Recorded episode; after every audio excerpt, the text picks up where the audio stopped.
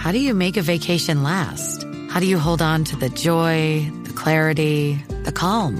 Easy. You go to Aruba. You'll spend your time relaxing on cool, white, sandy beaches and floating in healing blue water. You'll meet locals brimming with gratitude for an island that redefines what a paradise can be. You won't just feel great, you'll feel relaxed, renewed, and ready for life. That's the Aruba effect. Plan your trip at aruba.com. Find a fresh take on a fall getaway to Wilmington, North Carolina and beaches. Enjoy hiking trails in a state park, fresh seafood with a side of live music, and fall festivals galore. Then live it up along the Riverwalk in Wilmington's historic downtown. With three island beaches, Carolina, Curie, and Wrightsville, and a vibrant downtown, you get the best of the Carolina coast all in one place. Plan your fall getaway at WilmingtonandBeachesVacation.com.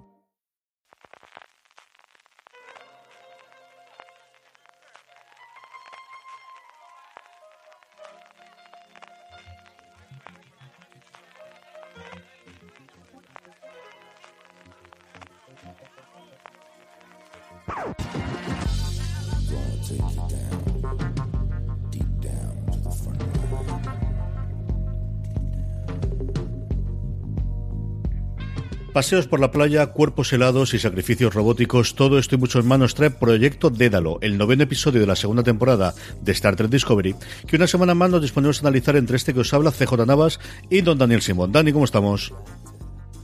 Hola CJ, larga y próspera vida, Nef, que el gran pájaro de la galaxia bendiga tu planeta.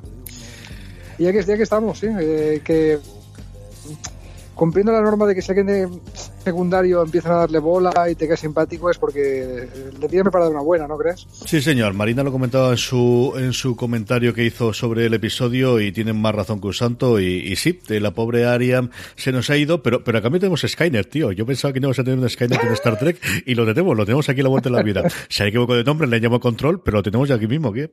Pues sí, pues sí, pues sí. Eso de, de control es novedad, no es algo que haga referencia a nada que, que sepásemos qué ocurría ya en Star Trek o que haga referencia al canon es novedad novedosa. Vamos a comentar como siempre el episodio y aprovecharemos que, tenemos un poquito más de tiempo esta vez y que tenemos que correr a hacer solamente un episodio y no dos como en el último programa para recuperar todos los comentarios que nos han llegado, tanto a través de Star Trek Discovery como los que nos habéis dejado en iVox y en las redes sociales. Eh, un par de notas antes de que nos las líneas. Lo primero es, es un episodio curioso en cuanto a la dirección. Es el episodio que dirigió, el segundo episodio que ha dirigido Jonathan Frakes esta temporada. Originalmente, sí, señor. Antes, eh, nuestro queridísimo Riker, antes de toda la movida que hubo con los showrunners, iba a dirigir el décimo episodio y finalmente dirigió este noveno. Y hablando de la movida de los, de los showrunners, es un episodio que está escrito por Michelle Paradise, o Paradis, no sé exactamente cómo, si la pronunciación tira por la, por la francesa o por la americana, que va a ser, si no ocurre nada a última hora, que yo me creo que todo ya a estas alturas del partido, la nueva showrunner a partir de la tercera temporada de la serie. ¿Esta es la que han fichado para acompañar al showrunner suplente porque sabe mucho de Star Trek? Ahí está. hablar, o... Esta es la que va a hacer de showrunner eh, normal. La han fichado esta temporada para. No estaba en el equipo de guionistas de la primera temporada. Y ya las interioridades, ahí me pillas, sí sabes más tú que yo. Pero vamos, sí que es la que ha sido anunciada por debajo de, de Kurtzman, que al final es el que va a, dirigir un poquito, ya no Star Trek Discovery, sino el general, todo el universo Star Trek, con sus diversas y múltiples, a día de hoy cinco series en funcionamiento eh, alrededor del universo. Esta va a ser la responsable hasta que la despidan como todas las anteriores. Tampoco nos engañemos. Vamos. Bueno, eh, este salseo hemos pasado por encima de él y habría que comentarlo. O sea, sabéis que, que Trek empezó, eh, Discovery empezó con dos showrunners, chico chica, que además salían mucho en After Trek, en aquel programa que esta temporada no ha habido, no sabemos por qué, de, de comentar cada episodio con un talk show, ¿no? Y por ahí les veíamos bastantes. Bueno, pues eh, parece que tuvieron eh, lo que, lo que lo, las notas de prensa oficiales decían comportamiento inapropiado que si ibas profundizando, que si ibas cotilleando, parece que trataban a patadas a los pobres eh, escritores, ¿no? a los pobres guionistas, que parece que eran bastante déspotas y que hubo quejas de recursos humanos y se lió bastante parda.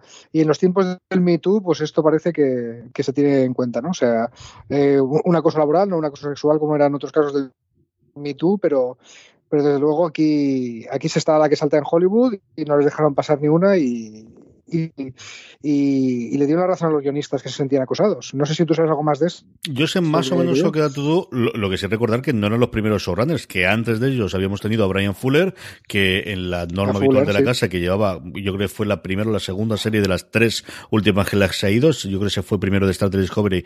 Eh, por el camino se fue de esta remake de Cuentos Asombrosos eh, que va a presentar Apple, si no pasa nada, la semana que viene, producida por Spielberg, por el tono que le quería dar. Y finalmente también de American Gods, que estuvo junto con el guionista de Logan y de un montón de cosas más eh, la primera temporada y se largó también la segunda temporada. Así que tres series. Y alguien contrataron, si no recuerdo mal, para terminar esta segunda temporada, que también se ha marchado y ha entrado a Michelle Paradise. En fin, que mm, Dani, de sorprendente que con todo el buen follo que ha habido tras las, tras las, eh, entre bambalinas, la, la cosa se ha salido bastante mejor que bien. Ya hablábamos de lo mucho que nos gustó la primera temporada y cómo está yendo esta segunda. Sí, y esta segunda cada vez estoy más convencido de que bebe bastante de la cuarta temporada de Enterprise.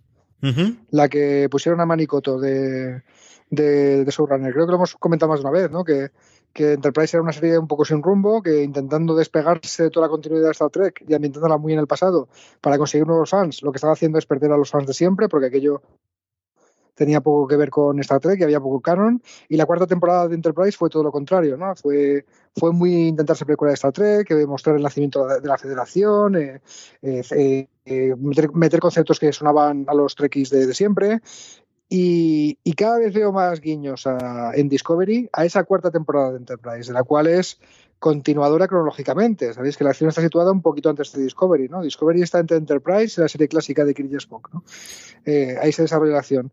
Y empezando por el título del capítulo esto de Proyecto Dédalo, mm, te voy a contar mi investigación para saber de dónde puede salir esto, ¿eh? que, también da para conspiranoias, teorías y, y, dónde va a dirigir. Pero claro, Dédalo a mí me de un par de referencias de tal. Hay un capítulo de Star Trek Enterprise que se llama Dédalo y ahora te contaré de, de, qué va el asunto, pero sí, me pierdo, enlazando por lo que íbamos, sí. Eh, esta es la orientación que están intentando darle, ¿no? De, eh, si te fijas, eh, en la primera temporada, pues los viejos del lugar se quejaban de que muy eso Star Trek, eso no impidió que sí que ganan a fans nuevos y ahora que están sin perder la esencia de la primera temporada, que la están convirtiendo en una auténtica precuela de Star Trek o, o más que precuela mm, ambientada en el canon de Star Trek 100%, pues el resultado está que ha gustado a todo el mundo que pregunto, no sé tú. ¿Qué te ha parecido el episodio en general?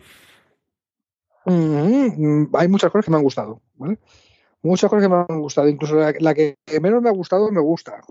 Estoy siendo muy misterioso. A ver, vamos a empezar por Spock, ¿vale? Que ya estamos viendo más de, esta encarnación de Spock.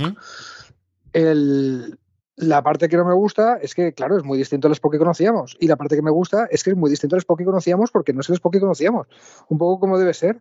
El, el Spock que conocemos ya en la serie clásica es un, es un medio humano, medio vulcano que tiene que estar todo el rato demostrando lo vulcano que es. Entonces es el más frío de los vulcanos, el más cerebral de los vulcanos, ¿no? Un poco embajador de su raza, porque además el espectador lo está descubriendo a través de él. Pero dentro de él, por ser medio humano, pues no es que, no es que mm, reprima las emociones como los vulcanos, es que le cuesta más, porque tiene las emociones vulcanas que son todavía más emocionales, ¿no? Más eh, vaga redundancia que las, que las vulcanas. Pero, y entonces es una persona en constante contradicción con eso. Aquí vemos a un Spock, pues, pues que, está en los primeros estadios de esa lucha por casar sus dos herencias, no sé si me explico, que cuando le salen las emociones, pues le salen, o sea, el, Spock que conocemos no le pegaría un manotazo al, al, tablero de ajedrez dimensional, eso, es, eso es muy poco Spock, pero es muy poco el Spock que conocemos. Este, estamos, este personaje es eh, una evolución anterior o, una versión de Spock que todavía no ha llegado a ese, a ese punto, ¿no? Pero ya se le ven ramalazos. Ya se le ven ramalazos. Y las discusiones con, con Tyler, que claro, eso es novedad entre el personaje, porque el, esto de que tenía una hermanastra, ya hemos dicho que es retrocontinuidad, que esto antes no se sabía, pues son cosas que, que las personas que llevan mucho Trek en el cuerpo, que llevan 50 años de Trek en el cuerpo, están descubriendo igual que, el primero que llega a Discovery. Y eso a mí me parece bueno. ese igualar a los fans clásicos con los fans nuevos a mí me parece bueno. A mí es un episodio que me ha gustado mucho, que no tiene el atractivo que tiene para la gente que hemos visto las series anteriores que tiene el episodio anterior, que, según vean las críticas y la, gente fuese seguidora o no del anterior, pues le, le, ven más costuras o menos costuras. Ahora, creo que es el episodio que más me ha cabreado en muchísimo tiempo, porque es el que más veces he dicho, pero ¿por qué haces eso? ¿Pero qué es lo que ocurre aquí? Y, y, y más veces me ha sacado del, del, de, de, la suspensión de incluibilidad, iremos en alguna de las escenas y las contaré después. Yo creo que es con diferencia, y mira que siempre te ocurre algún episodio, especialmente de series, especialmente de cosas de ciencia ficción y de fantasía, y también de Star Trek, que de verdad que me, limito a hacerlo, este es posiblemente, y sabiendo que me ha gustado y que con sufrí muchísimo con el sacrificio oficial de Airiam y, y de verdad que me ha gustado muchísimo, pero en el que más veces me, he cogido el cabreo de, pero de verdad, ¿por qué me dices eso? No, no puede ser. Pero bueno, iremos poquito a poco con cada una de, esas partes y luego la voy contando. Empecemos por la base secreta de sección 31. No hay malo sin tener una, un eh, layer que dirían los americanos, ¿no? Sin tener un, lugar donde puedan tener eh, guardado todos sus, sus tropas. Y aquí lo que tenemos es una antigua cárcel abandonada con un montón de minas que nos da paso a una de esas escenas eh, de combate de naves que hacía tiempo que no veíamos en Discovery desde que se acabó la guerra con los Klingon. Y aquí, hombre, no tenemos naves, no tenemos pájaros de presa, pero sí tenemos minas de muchos tipos y muchos colores. A mí me recordaba esto a Ojo de Halcón o a, o Arrow, de que van sacando distintas cosas en cada uno de los momentos. Sí, sí, sí. La, flecha, bastante divertida. La, flecha que corta, la flecha con bola, la, la mina que corta, la mina que tal, sí. Sí, es verdad. Bueno, aquí sobre las minas hay un momento muy, muy Star Trek, y ya sé que uso mucho esta expresión y la seguiré usando toda la vida, ¿vale? Esto de, eh, en un contexto de ciencia ficción, futuro tal, hablar de cosas que son muy del presente, ¿no? Y la reacción de todos los oficiales de la flota estelar cuando se enteran de que hay minas, que es algo muy poco flota estelar, ¿no? O sea, es un arma eh, que no discrimina amigos enemigos, que se pueden quedar activas mucho tiempo, como las minas en el mundo real y actual. ¿no? Aquí hay una reacción sobre, vamos a ver, hay que recordar que Estados Unidos es de los pocos países del mundo que no ha firmado el Tratado Antiminas. ¿no? Ellos dicen que, que, lo único que impide que Corea del Norte invada Corea del Sur es el montón de minas que hay ahí al lado. Había un capítulo del ala oeste que discutían de esto. ¿no?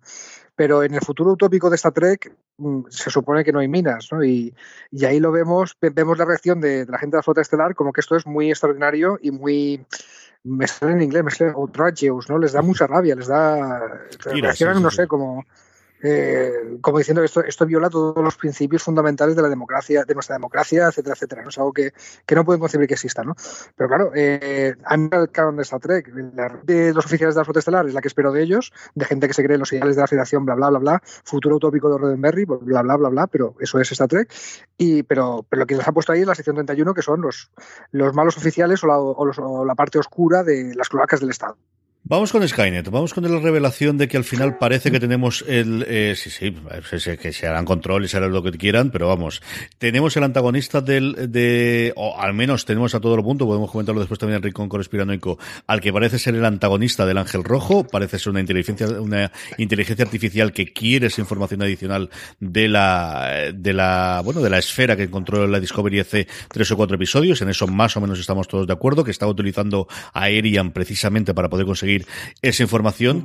Y esa revelación se hace con una escena, yo creo, muy chula, en, con eh, toda esa camarilla o todos esos embajadores que ellos nos comentan que controlaban la sección 31 dentro de la, de la flota estelar, una sección 31 distinta.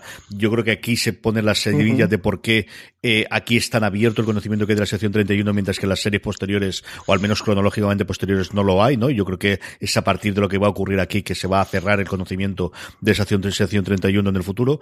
Pero como comentábamos, aquí con la muerte de ellos, de esos cuatro y esa revelación, bueno, pues de, lo que yo jocosamente digo que es Skynet, pero al final es eso, ¿no? Es la rebelión de las máquinas y de cómo ha decidido que eh, para poder existir yo tengo que empezar a acabar con estos malditos eh, seres setientes que me molestan mucho y que lo único que hacen es intentar apagarme. Sí, el, momento, las leyes de la robótica de Asimov para peores, ¿no?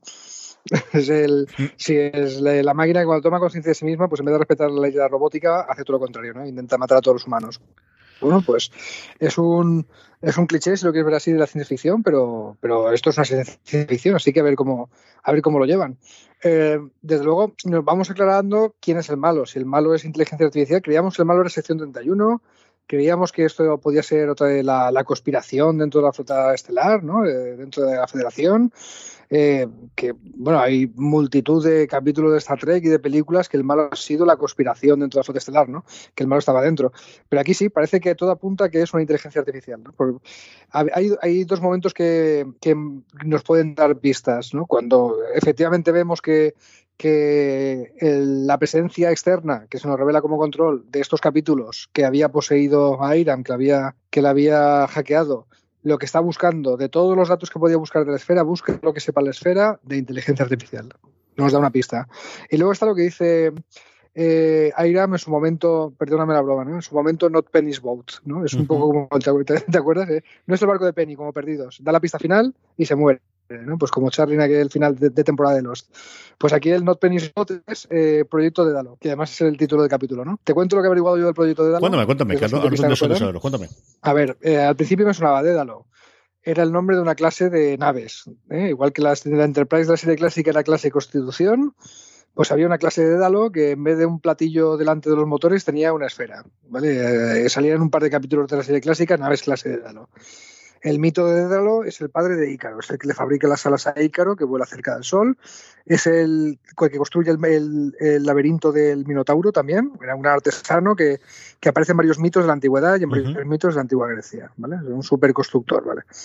El, ¿Qué más? Y, claro, a mí, me sonaba por la cuarta temporada de, de, Enterprise y hay un capítulo que se llama Dédalo, que yo creía que iba del, pues de cuando sale la nave esta de, eh, que tiene una esfera en vez de un plato, pero no. En el capítulo de Dalo, que me lo he visto antes de hacer el review porque no lo tenía nada fresco, aparece el inventor del teletransportador. No me digas. Eh, una figura, sí, sí, una figura mítica a la altura de lo que es Stefan Cochrane. Stefan Cochrane es el tío que, que, inventa el motor de curvatura para viajar más allá de la velocidad de la luz, ¿no? lo inventa en la Tierra y eso lo vemos en la película Star Trek Primer Contacto. Quizá la mejor película de, Star Trek hecha hasta ahora. ¿eh? O sea, es la que yo recomiendo siempre. Salen los Borg, salen los de la nueva generación. Eh, primer Contacto es de lo mejor. Y ahí salía, ahí veíamos el momento, viajaban en el tiempo y veíamos el momento en el que ese Franco Crane creaba el motor de curvatura. Pues en el Dédalo sale un científico negro mayor con su hija tal, que, era el inventor del transportador. Y este señor aparece en la, en la Enterprise, de, de Star Trek Enterprise, para ir a hacer un experimento que lo llaman proyecto de Dédalo, sobre el transportador cuántico. Es decir, un transportador, digamos, interplanetario, que la distancia da un poco igual, ¿vale? Que te metes en una, en una sala en la Tierra y apareces en Vulcano. Si lo piensas, algo parecido al concepto de, de lo que está intentando desarrollar con. Exacto, exacto. O sea, Ahí vamos a ver, la conclusión del, episodio van spoilers, podéis intentar verlo, pero van spoilers de una serie de hace 15 años, vamos allá. Eh, es que esa tecnología en realidad no se podía desarrollar, que el interés del científico al conducir ese experimento era otro, ¿vale? que llegó a desarrollar avances en ese campo, pero concluyó que el transporte cuántico pues, era una teoría, pero que no iba a poder ni en mil años desarrollarse, llega a decir en el episodio.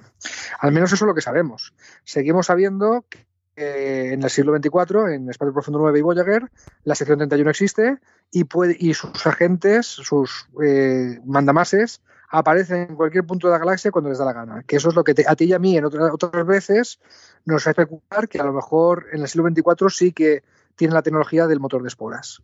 Pues a lo mejor lo que tiene es un transportador cuántico. Porque esto del proyecto de Dalo puede ir por ahí. O sea que algo ha averiguado Iram que, que la próxima pista que van a tener es averiguar qué es Proyecto Dédalo y a lo mejor es que es un teletransportador gordo que les permite llegar a donde está el malo maloso. Igual que en la primera temporada, gracias al motor de esporas, aparecen en mitad de Cronos y arman la Mar y Morena que tenían que hablar, que andar. O sea, pero aquí la clave parece que está otra vez en teletransportarse en el lugar adecuado para petarlo lo cual sería un poco formulaico, ¿no? Lo cual me remitiría mucho a la fórmula de la primera temporada, pero bueno, vamos a dar una oportunidad a ver cómo va.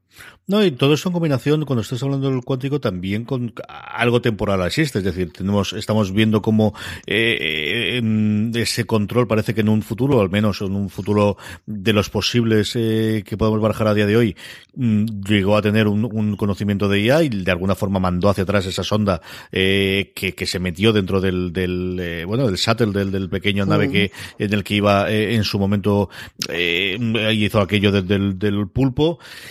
Antes de meterse dentro de Ariam, tenemos también que el ángel, el ángel eh, rojo sabemos que viene del futuro, es decir, yo creo que se puede combinarte perfectamente con, con ya no solamente movimiento cuántico, sino también movimiento a lo largo del tiempo.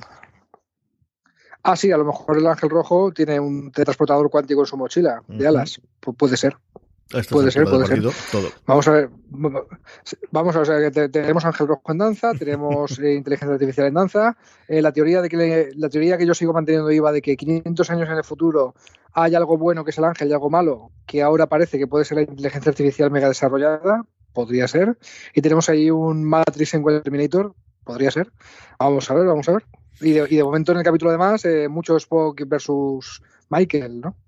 Mucho, mucho a lo largo de todo el episodio y sobre todo y para terminar, eh, pues el cierre del ciclo de los tres o cuatro episodios en las que hemos visto a Iriam en primera persona con, con ese sacrificio final. ¿Qué te ha parecido el arco que hemos tenido estos tres episodios, el colofón que le ha dado este, en este último, Dani? Bueno, realmente cuando hemos empezado a saber algo de ella es aquí. Ni siquiera sabíamos si era un robot o si era un qué.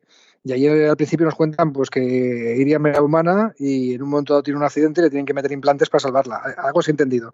No sé si tú has entendido otra cosa, ¿no? Pero, pero que le, todos los implantes robóticos, el ¿cómo lo llaman? En, me sale en inglés lo de eh, los aumentos de, de, de, pensamiento, los aumentos mentales, vamos, lo, lo, que es la memoria del robot, ¿no? Que le meten. Eh, además, en, un momento dado cuentan que, tiene la memoria limitada como un ordenador, ¿no? Y que tiene que ir a veces borrando recuerdos para hacer espacio. Luego averiguamos que lo que pasa es que está borrando recuerdos personales o almacenándolos en la Discovery. Ojo a esto. No los han borrado, ¿eh? están, los recuerdos de Aida están por ahí. O sea que de alguna forma puede volver eh, en, un momento dado el, pero que se estaba liberando espacio en su disco duro para meter los datos, datos, datos de la esfera y transferirlos cuando, cuando tocaba, ¿no? Pero esto es importante, eso quiere decir que, que no ha tirado a la basura, a la papel de reciclaje los, los archivos de sus recuerdos, sino que están por ahí guardados en la nave. Eso me hace pensar, insisto, en que en que puede volver el personaje de alguna forma. Igual eh, que volvió en su momento Calver, que al final no es más que coger el ADN y coger los recuerdos, ¿tú crees que por ahí pueden tirar y volver a hacer otra vez la misma jugada? O algo, eh, o en un momento dado, ay, eh, ¿cómo se mm, descifraba este código? Eso lo sabía Irian, vamos a ver si en los recuerdos lo dejó un momento igual que han echado de la base mano de la base de datos de la esfera, pues echar mano de la base de datos de Iriam. Y que aparezca la cara por ahí de, ella hablando en un archivo, en plan eh, que, la, que la actriz venga de esta invitada, ¿no? Ya sabes que esto de que la muerte no siempre ha impedido que vuelva el personaje, piensa en Tasallar, ¿no? Que, sí, sí, sí, que se inventaron mil historias, realidades alternativas, Tasallar. Eh, ha tenido una hija alternativa, pues, ya, tal. Claro, o sea, que, que, puede ser, que puede ser. esto de que te maten a tu personaje en Star Trek no significa que ya no quieran traer contar contigo como actriz. A mí el, el, eh, me ha gustado el arco con lo poquito que, que lo hemos podido conocer. Me ha gustado la escena de la muerte y he llegado a sentirla, ¿eh? no al nivel quizás de cuando pensé que a lo mejor que con Saru lo llegaban a hacer hace unos cuantos episodios. Ahora, eh, a mí la escena me cabreó un montón porque, claro, cuando me puse a analizarla, decir, vamos a ver, eh, la van a tirar por el, le van a dar el agujero para tirar al espacio porque han decidido que ella dice que si no va a matar a Michael. ¿Y cómo la va a matar? Vamos a ver, está detrás de una pantalla. Michael tiene un rifle de, en, las manos, la otra no tiene nada. ¿Qué pasa? ¿Que no, sabe darle? ¿O que ah, este, este, no está en aturdir? ¿O exactamente qué ocurre? Sí, Sí, pero yo, ahí lo entendí, ahí no me saco tanto, porque como estaba tocando botoncitos eh, Irian, pues digo, pues algún botoncito tocará para, para hacer cualquier barbaridad, que salga un láser del, techo y la mate, o, que se le abra solo bajo los pies y se caiga el espacio. O sea, yo entendí que si estaba un robot tocando botoncitos, eh, enseguida hackeaba lo que fuera no se lo interpreté así, no le di mayor importancia. Yo ahí me, me sacó totalmente y luego el otro momento es, pero vamos a ver, ¿y esto es como llegó aquí? Teletransportados. Y no lo podían teletransportar a la pobre con un cuerpo armado de gente que la reciba después en el transportador conforme la tiren al espacio y recuperarla. No hay ninguna posibilidad de hacerlo tampoco eso. Chico, no lo sé, no lo sé. Me, dejó de... Sí, sí eso, me, eso, eso, eso, del, eso del transportador olía algo podrido en Dinamarca, sí. Yo, yo te cuento alguna vez que cuando iba a convenciones de Star Trek, eh, aquí en España había un juego que hacían que era el de sacar escenas como esta e inventarse una explicación medio científica o medio coherente de por qué ha pasado esta cosa traída por los pelos, ¿vale? Lo llamamos el juego de los snafus, me gustaba mucho. Si esto fuera el juego de los snafus, te diría, bueno, es que Airiam me ha toqueteado botones y ha activado un escudo, ¿eh? similar de las naves, sabes que cuando las naves tienen el escudo activado no pueden usar el transportador. Pues a ver, formas de bloquear el transportador hay millones. Y si el malo quiere que no les transporten, puede, puede hacerlo. ¿no? Y más si es una inteligencia artificial que está por ahí dando vueltas. No sé. Eh, a ver, vamos a, vamos a interpretar que, ya no solamente es lo que está los botones que está metiendo Iriam, sino que si el malo es una inteligencia artificial, puede estar controlando a distancia o a mega distancia lo que está ocurriendo en la estación. Igual que, igual que ha, matado todo el personal ya que hay ahí. O sea, chévetelo, ¿no? O sea, él no, creo que haya mandado soldados robóticos a, matar a todos los cadáveres que se encuentran allí, sino que les ha tenido que hacer una putada tipo eh, quitarles el soporte vital o quitarles el aire o algo así.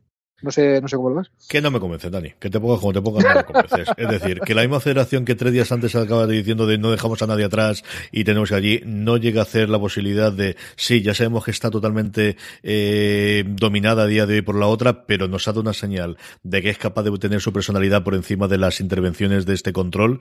No me creo que no haya alguna opción para poder sacarla. Pero en fin, ese ha sido el, el pobre final que ha tenido uno de nuestros, eh, bueno, de los personajes secundarios que hemos conocido en los últimos tres episodios a ver, a ver si tenemos eh, vuelta o ocurre exactamente igual que con Calvert y aparece en la siguiente temporada. ¿Alguna cosita más del episodio antes de que vayamos al rincón conspiranoico y leamos los correos, los correos, perdón, de los, de los oyentes y las cosas que nos han colgado en iVoox? Bueno, la, la, la eh, no relación entre Spock y Michael a mí me sigue recordando a poco lo que, a los intercambios que tenía con Saru al principio de la primera temporada. O sea, después de que, de que Michael hubiera sido condenada, cuando vuelve a Discovery se encuentra con Saru, después de lo que pasó con Filipa. Eh, no son amigos, han sido amigos, ya no se han querido mucho, ya no se quieren, está esa tensión todo el rato y asistimos eh, a lo largo de la temporada cómo se va recuperando esa relación. ¿no? Y aquí veo mimbres, no sé tú cómo lo ves, pero aquí se han querido mucho, se, se hicieron mucho daño porque Michael interpretó que tenía que alejarse de Spock para, para, que no se vieran perjudicados y eso hizo sufrir mucho a Spock y ahora Spock está súper frío, Michael intentando recuperar la relación igual que intentaba recuperar la relación con Saru. Y, y no sé, a mí lo de, mira, la escena del ajedrez dimensional, a lo mejor la, los nuevos seguidores no la saben, ¿no? Pero eso del ajedrez dimensional lleva apareciendo en Star Trek desde, uh -huh. eh, desde la vez que salió Star Trek, vamos. O sea, Kirk jugaba al ajedrez con Spock y, cosas así. Y en Internet hay un montón de reglamentos sobre el ajedrez dimensional, que es un, un, un entretenimiento que, que se puede, que es jugable, es un concepto de la serie que se ha desarrollado y es, y es jugable, ¿no? El, la almirante muy bien, no sé yo, tú, tú cómo lo ves, no me molesta nada, ¿no? O sea, es la, la anticonspiranoia, en cuanto leemos que hay una conspiración al flota estelar, nos tenemos que traer al almirante para, para que nos ayude, que es la amiguita de la nave y es la, la, la, persona en la que confían en el alto mando, ¿no? Porque ya hemos visto que en el alto mando, pues, no, no, no siempre puedes confiar en todo el mundo, ¿no? No sé te diga a ti qué te parece. A mí es un personaje que me gusta mucho, igual que me gusta muchísimo la mecánica que interpreta eh, Tig Notaro, de la cual no hemos vuelto a saber nada en cuestión de cuatro o cinco episodios eh, últimamente. Me gusta mucho, creo que también otra de las cosas que tiene el episodio es, eh, te da hecho que llega ahí a la Enterprise, ¿no? Cuando al final es la, la embarcación más eh, perseguida de toda la federación y es capaz de romper todas las eh, seguridad y todas las estas y llegar fácilmente. Que, pero esa, esa es quizás la que menos me cabreo. Esa la acepto de, bueno, necesitamos esto para empezar a tirar para adelante el episodio y bueno, pues aceptemos que ya está dentro de la, del, de la cabina de carga y que tira para adelante. Esa es dentro de lo que cabe de, de la bodega de carga y esa es dentro de las que cabe las que, la que más acepté de todas las cosas que me chocaron, que fueron varias, fundamentalmente el final, como os he comentado antes del, del episodio. Mm, Conspiranoiciones y cosas similares. Ya tenemos claro, eh, bueno, ya tenemos a Spock, ya tenemos un nuevo jugador que es este control, que no sabemos si está mandando las ondas al pasado como cualquier Skynet o lo que ocurre. Y seguimos con el ángel rojo para arriba o para abajo. ¿Hemos descubierto alguna cosa más o tienes alguna idea nueva en cuanto al ángel rojo y sus eh, contrincantes en, con respecto al último episodio que grabamos, Dani? Yo la, lo que hemos comentado, que a lo mejor eh, la tecnología con la que usa el, el, ángel rojo tiene que ver con ese proyecto de Dalo, que se nos va a revelar ahora. Yo creo que esa es la, la pieza que nos está intentando, la próxima pieza que van a encajar, quiero decir. Y sigue el misterio que, de quién es el ángel rojo. ¿eh? De, y sigue la gente especulando sobre si va a ser un personaje conocido de, de Star Trek, ¿no? O si es una versión futura de Spock, o si es alguien que conocemos ya, o si es y a mí se me ha ocurrido esta semana una loquísima, ¿vale? Que, uh -huh. que no he ido por ahí. Eh, ¿Qué te parecería si Ángel lo, lo, eh, eh, Rojo fuera Lorca de este universo? Muy loca. Eso me parecería muy loco. Muy loco. muy, muy, muy loco. Ver, si hay, me encantaría si ver a Jason Isaacs. Eso te lo doy por claro. seguro porque me encantaría verlo. Pero lo veo muy loco, sí. Claro, vamos, pero, pero vamos a ver ¿qué, qué, motivo hay para no recuperar a Jason Isaacs como, como actor, ¿vale? La serie está saliendo bien. Él no, no ha expresado nunca que estuviera incómodo con el papel o que no le gustara. Solamente que tenía el personaje, está definido como está. Pero siempre se nos queda el misterio de ¿y qué pasó con el Lorca de, del universo de aquí? Porque claro, jugar al fanservice otra vez de que sea, pues imagínate, pues es Picard, o es Kirk, o es Spock del futuro. Personajes que tienen poco que ver con Discovery. Hombre, más chulo que fuera alguien que sí que tuviera que ver con el canon que está desarrollando Discovery. Y a mí eso me ocurre otro que Lorca, pero a lo mejor es muy loco, ¿sí? Yo estaba dándole vuelta, de verdad que, estoy dando vuelta en el sentido tuyo. Yo siempre hubiese pensado que sería alguien que ya hemos visto en Discovery hasta que tuvimos el episodio de la temporada de la semana pasada que digo, bueno, pues entonces pueden tirar a alguien por la de la serie clásica. No lo sé, la verdad es que, quiero darle vueltas, sobre todo, y es lo único que sé del próximo episodio, es que el próximo episodio, del cual además no hay teasers, eh, no hay el, en la CB Solo Access en Estados Unidos, después del episodio hacen el, en el próximo episodio el, unos 30 o 40 segundos siempre contando el siguiente episodio, y en este no lo hubo. Igual que no hubo título, acaba como, acabó en el episodio americano igual que aquí, en el que no es la sintonía del final, sino acaba con esa música que tenemos del, del fallecimiento de Airiam, y yo oyendo algunos de los podcasts americanos decían que no había el que iba a ocurrir en el siguiente episodio, un episodio que se llama El Ángel Rojo, y ahí lo dejo. Y eso es todo ah, lo que sabemos sí, de momento. Así, sin más. De Red Angel, no, a tomar por saco. O sea, que nos quiere enseñar la cara del ángel rojo y, si es Lorca me des una. Ya, si en el episodio que se llama el ángel rojo no nos enseña el ángel rojo, mal vamos, Dani, mal vamos. Vamos a hacer poco amigos. Pero, pero esto, está Trek troleo. Acuérdate de cómo empezó la temporada de que sí, sí, es la, es la, es la temporada de Spock y la, y la que nos han hecho hasta que ha salido Spock. Sí, leche, pero tampoco en un episodio que decía, y Spock, Spock, vuelve a casa. No, no, no, eso no tuvimos ninguno. Yo creo que un episodio que se llama El Ángel Rojo, todos sabemos a lo que tenemos que ir, y si no, aquí estamos haciendo algo mal. Eh, sí, sí, también te digo, este se llama Proyecto de Dalo y eso no lo menciona hasta el final. Y, y, acá en el episodio no sabemos qué es Proyecto de Dalo. ¿eh? Muy rápidamente, cositas. Eh, Juan Carlos Ortiz nos describió a startediscovery.com y nos dijo que en el último podcast dijimos que Zampek, eh, que interpreta el nuevo Spock, era el sobrino de Gregory Peck cuando realmente es su nieto. Gracias, Juan Carlos Ortiz, por la corrección. Tiene razón, tiene razón. Ahora, me, extraña que solamente nos manda uno con la cantidad de, cosas de estas que yo suelo meter el gazapo a lo largo de cada episodio. Alguno más nos llegará segurísimo. Pues un nuevo juego. Revisaros todos los eh, reviews de Discovery y de fuera de series y ya ver quién hace el gazapo. el, episodio que hicimos sobre, eh, el podcast que hicimos sobre el episodio 6, que os comenté en el anterior, que como os había alargado mucho, lo dejaríamos por ahí. En primer lugar, Javier García Conde, que nos saludaba y nos decía que por fin se había puesto al día con nuestros recaps, que le había sido imposible hasta ahora y que había sido una pena porque lanzamos teorías muy interesantes y las escuchado después a todo lo pasado, que a partir de ahora le tendremos aquí para eh, cada una de las semanas, larga y próspera vida. Pues un abrazo muy fuerte de Javier García Conde. Y luego Pachona Dama nos Javi, bueno, bueno, Javier hay que recordar que es de, la gente de, de, Tertulia Treki, ¿no? De un podcast eh, hermano y amigo. Javier acompañó mío en el Club Estatal de Alicante, igual que, que, Antonio Barnett, que también está por ahí, ¿no? Y hay que decir que esa contaminación es mutua, ¿eh? que hay veces que, que yo les escucho después de hablar contigo y de hacer el podcast, el podcast nuestro, y hay veces que les escucho antes, en fin hay una feliz contaminación, a veces nos citamos mutuamente en los podcasts, o sea que, que, hoy por ti, mañana por mí. Pachona Dama nos escribía para contarnos un montón de cosas, entre ellas que le pasó lo mismo que a ti, Dani, cuando vio el baúl y se acordó de la muerte de Yara, que mira, para que sepas tú, que el concepto del monstruo es eh. totalmente clavado. y luego nos cuentan varias cosas sobre los episodios, sobre los personajes. Es cierto que quizás de, episodios anteriores que se nos ha quedado por culpa mía eh, un poquito más atrás. Y eh, bueno, para terminar, que ya que se ha hecho referencia a los short tracks de Tilly Salu en la trama de la serie, sí se hacen también los otros dos. Si la sonda del futuro enviada al Discovery del futuro o el ángel rojo en la personificación del Discovery del futuro. Aquí sí que, eh, cogiendo esta parte de los short treks, si te acuerdas, hay uno de ellos, el más onírico, el más eh, extraño, eh, interpretado por, por este actor que en su momento hizo de, de Voodoo Tatum en, Friday Night Lights y que luego estuvo un tiempo en una serie muy divertida de, de robos y de esto de, de bueno, de, de rollo Ocean's Eleven que se llamaba, ay señor, se me ha ido ahora, mi mujer no me lo va a permitir porque es una cosa que nos encantaba, me acordaré antes, yo creo que antes de, que termine el... a mí con lo de Voodoo Tatum me has ganado. sí, sí, sí, me, sí, me, encantaba esa temporada. Lo que no recuerdo es el nombre del actor, se me ha ido ahora, pero vamos. Eh, ay, ahora. ahora pero, pero vamos, que. que sí, no, pero, pero, nos presentan cuatro sobre tres, que además ya estamos viendo que se está desarrollando cada uno de ellos en lo que contaban a lo, largo, a lo largo de la temporada. Tilly por aquí, Saru por allá, y había un short track de 500 años en el futuro que nosotros decíamos, ¿qué fumada es esta? Y resulta que la serie está yendo de, cosas que ocurren en el futuro. Así que hay que revisarse ese short track y, verlo con lupa porque nos va a dar pistas de lo que va a pasar ahora en Discovery. Esa es la idea de, ¿y si ese episodio tiene mucho más todavía mm, que ver que lo que, que simplemente ser un, short track y nos vamos a tener ese mismo mm. personaje va a tener importancia en el pasado va a poder funcionar? Pues sí, ahí es lo que, lo que apunta Pacho una dama y, estamos de acuerdo con él. Se nos ha pasado a comentarlo antes en, la otra parte del review, pero, pero nada, nos ponemos de deberes todos, revisarnos el sorteo que este y, y más Rincón Conspiranoico la semana que viene, si es que no lo revienta ya, porque a lo mejor, a lo mejor el, ese sortrek tiene perfecto sentido con lo que nos cuenta en el capítulo que viene. Vamos a verlo. Pero desde luego vamos a estar hablando de ese sortrek y de seccionarlo eh, con más conocimiento de causa la semana que viene. Leverage es como se llama la serie que sabía yo que al final me cortaría, de Aldis Hodge, ah. que es como se llama el actor. Es una serie, bueno, pues típica de TNT de hace unos 5 o 7 años, con episodios autoconclusivos, o que luego había una varias tramas horizontales por, por temporada, que era muy, muy entretenida, sobre todo muy, muy, muy divertida de este tipo de, de, de pues eso, de robos rollo Ocean's Eleven, de lo que llaman Capers los americanos, era muy, muy entretenida.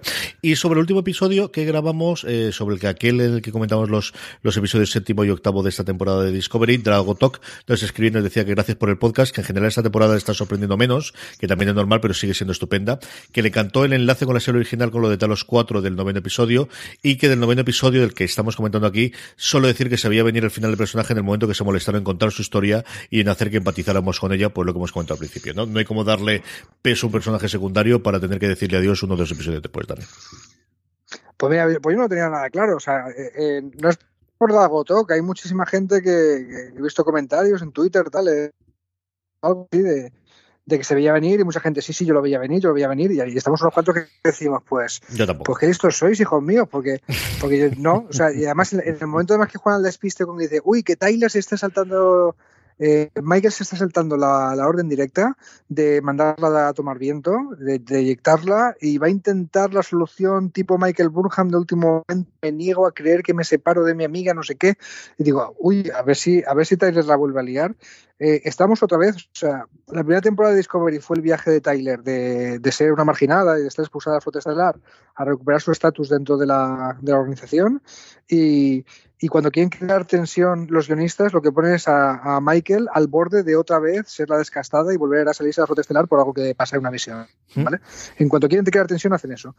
Y, aquí lo consiguen. Y, y yo me lo creo, como es plausible, como ya ha pasado pues digo, pues a ver si van a, otra vez a, ir por ahí. Entonces, eh, aunque era la solución más lógica lo que estaba diciendo todo el mundo a Michael que hiciera, es Michael Burnham, señores. Puede, ser, ir, puede ir a la, a la lógica de colectiva o puede ir a su propia lógica, porque es un personaje que tiene esa gracia, ¿no? Y, yo no estaba nada convencido, no sé tú.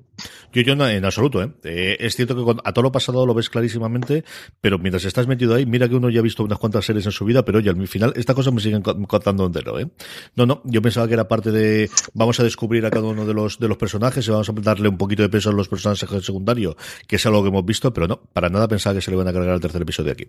En fin, esto es lo que ha sido. Eh, con esto terminamos el recap del noveno episodio de la segunda temporada, Proyecto de Lolo. Dani, estaremos la semana que viene para hablar del Ángel Rojo. Buah, el ángel rojo, tío. Me, yo te pediría que me dieras un sartenazo en la cabeza y que me despierte el viernes, porque si no me, lo, lo, lo, lo, voy a pasar muy mal, tío. Pero alguien podría drogarme y despertarme el viernes para ver esto ya directamente, o sea, porque macho. No, hombre, no, hay que, pasar, hay que, pasar, los días, pero vamos, el viernes estaremos aquí. Este debate deberíamos grabarlo pronto. A ver si somos capaces de grabarlo ese viernes o ese sábado, o me acerco yo a Alicante o alguna cosa por el estilo y lo intentamos sacar el fin de semana, que yo creo que ese puede ser un punto de aparte. Si es lo que todos esperamos que va a ser, yo creo que deberíamos grabarlo relativamente rápido, Dani. El día que nos juntemos, montamos una fiesta. Que, que queridos oyentes, CJ y yo no tenemos especial, especial vocación de grabar el podcast a distancia, nos gusta verlos, no, pero, no, no. pero tenemos unas agendas imposibles y, Ay, y hacemos equilibrio por estar aquí cada semana. De verdad que apreciar el esfuerzo porque es mucho, macho. No, tampoco es eso, hombre. Al final nos tenemos que tener aquí a las 11 de la noche grabando, pero, pero no. tampoco estamos picando la mina, tampoco nos volvamos locos, ni estamos intentando salvar a la humanidad de, de algún, de, de, de, de, un control que se ha vuelto loco. Dani, un abrazo muy muy fuerte y la semana que viene hablaremos del Ángel Rojo y de muchas cosas más en Star Trek Discovery. Pues largo y próspero Ángel Rojo y nos vemos la semana que viene. a todos vosotros, querida audiencia, gracias por estar ahí y recordad, tened muchísimo cuidado ahí fuera.